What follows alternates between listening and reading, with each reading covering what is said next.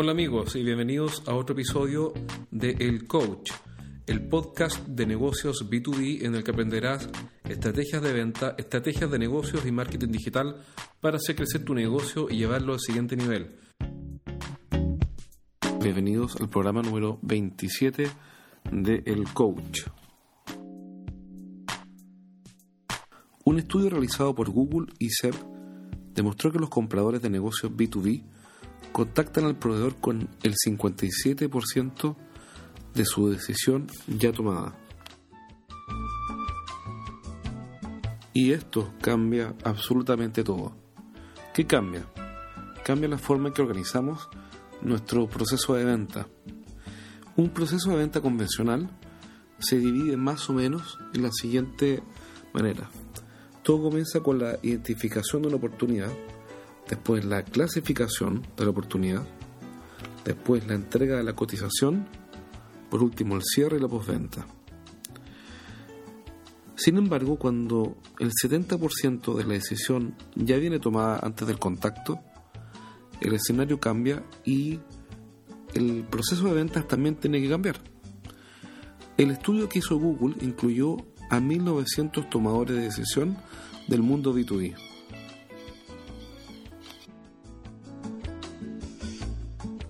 La pregunta es qué pasa antes del contacto.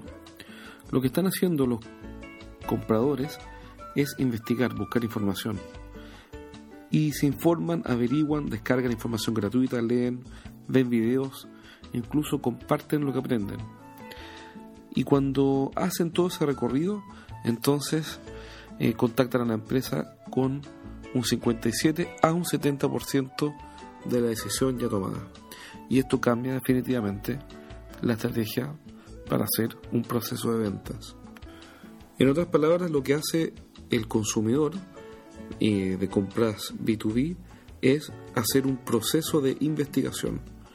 Hace una búsqueda de información, se forma un criterio y cuando ya ese criterio lo formó, recién entonces contacta al comprador o a los compradores de mayor probabilidad de éxito.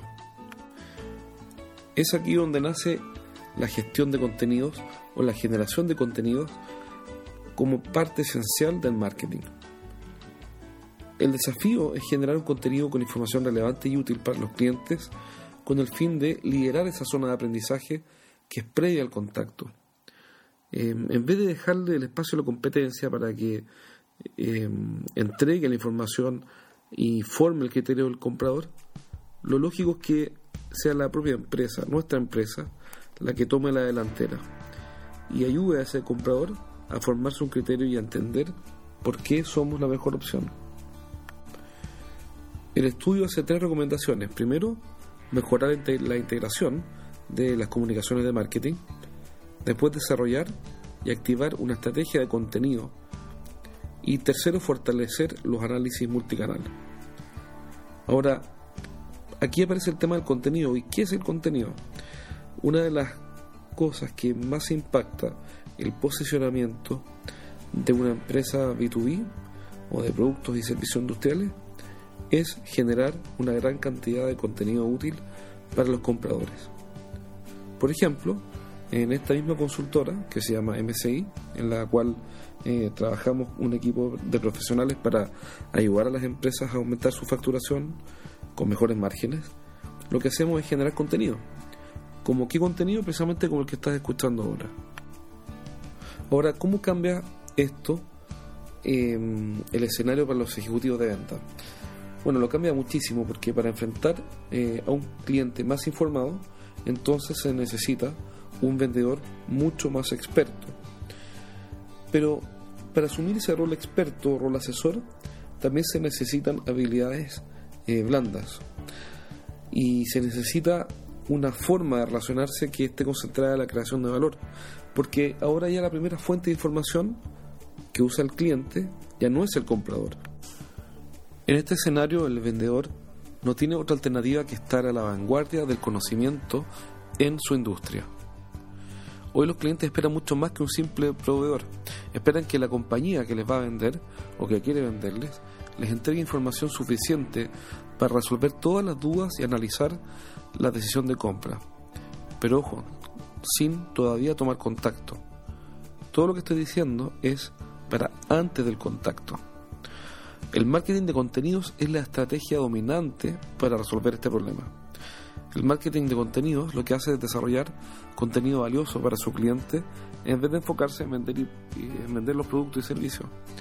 El marketing entonces deja de decir cómprame, cómprame, cómprame o créeme que soy el mejor, sino que empieza a concentrarse en información útil que el cliente puede usar, es decir, utilizar, de ahí viene la palabra útil, para tomar una decisión o sacarle mejor provecho o mejor uso a las compras que ya hizo. Algunas ideas del marketing de, contenidos es que debe entregar información de alto valor, debe educar al cliente en cómo comprar. Luego de la compra, el marketing de contenidos explica cómo sacar el máximo provecho del producto o servicio. Adicionalmente, lo que hace es posicionar al autor como un experto en la materia. Y para su cliente, ahora va a ser más fácil hacer negocios con una empresa conocida que con una desconocida. Y eso sin duda que impacta las ventas.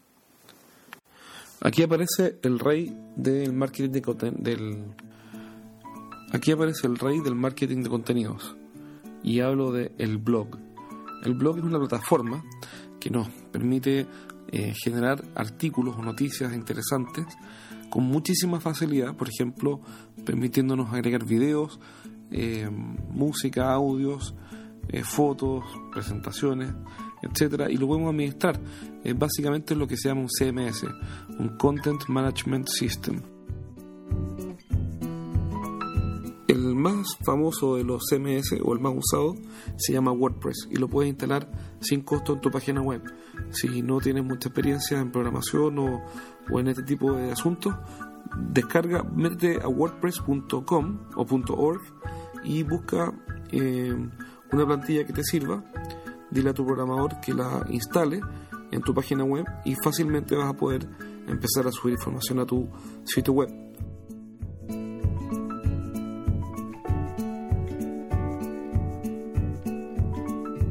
Diseño en realidad no es tan importante. Basta con que sea sencillo y lo suficientemente bueno como, aprovecho de pasar el mensaje publicitario, como el nuestro, el de estrategiasdeventa.com slash blog. Estrategiasdeventa.com slash blog. Ahí siempre estoy subiendo artículos, noticias, ideas, etcétera, que puedan ser útiles para nuestros clientes.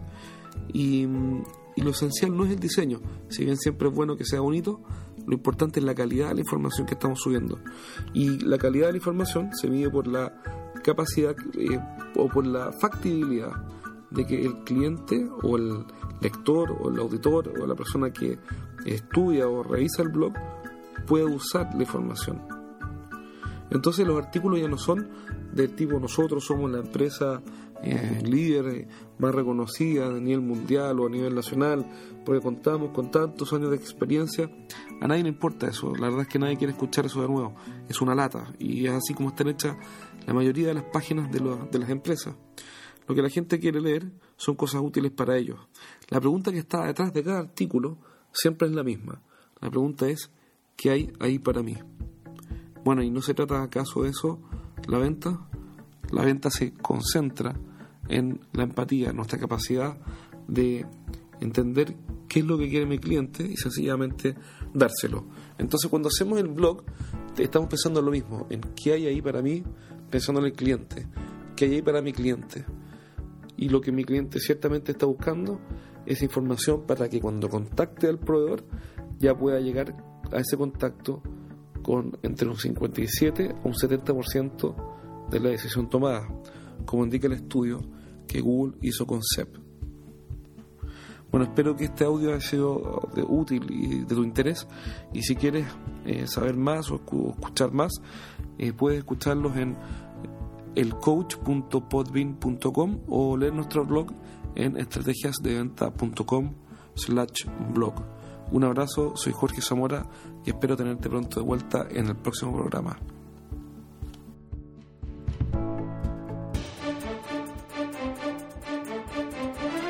¿Necesitas mejorar tus ventas? Los gerentes de empresas B2B visitan estrategiasdeventa.com y sacan ideas prácticas para llevar su negocio al siguiente nivel. Estrategias y tácticas de venta, marketing industrial, productividad gerencial y mucho más. Descarga todo el material gratuito que tenemos para ti. Ingresa hoy a estrategiasdeventa.com, el sitio web que tus competidores no quieren que conozcas.